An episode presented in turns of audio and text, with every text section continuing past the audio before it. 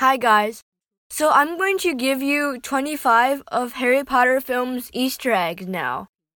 So I'm going to give you 5 a day for 5 uh, podcasts. So number 1 is the trophy case in Hogwarts.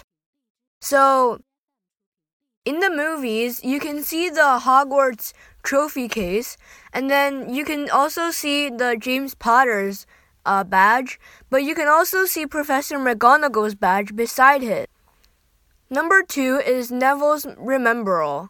So, as soon as Hermione lets everybody know what a Remembrall is, Neville's Remembrall fills with red smoke.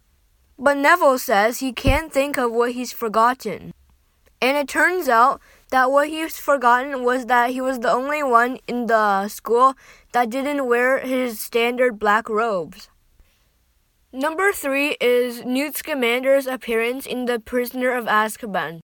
So if you look at the Marauders map in The Prisoner of Azkaban, um, on the map you can actually see Newt Scamander's name, cueing that Newt Scamander might have visited Hogwarts during The Prisoner of Azkaban.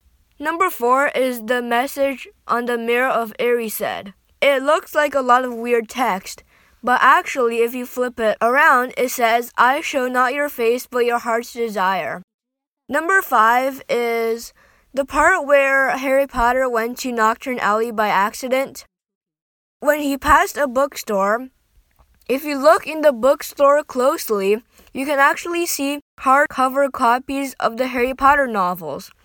So, theoretically, if Harry Potter wanted to know how exactly to defeat Voldemort, he would have just taken a Deathly Hallows book and read it over. So, yeah, these are the first five uh, Easter eggs, you can say. Goodbye.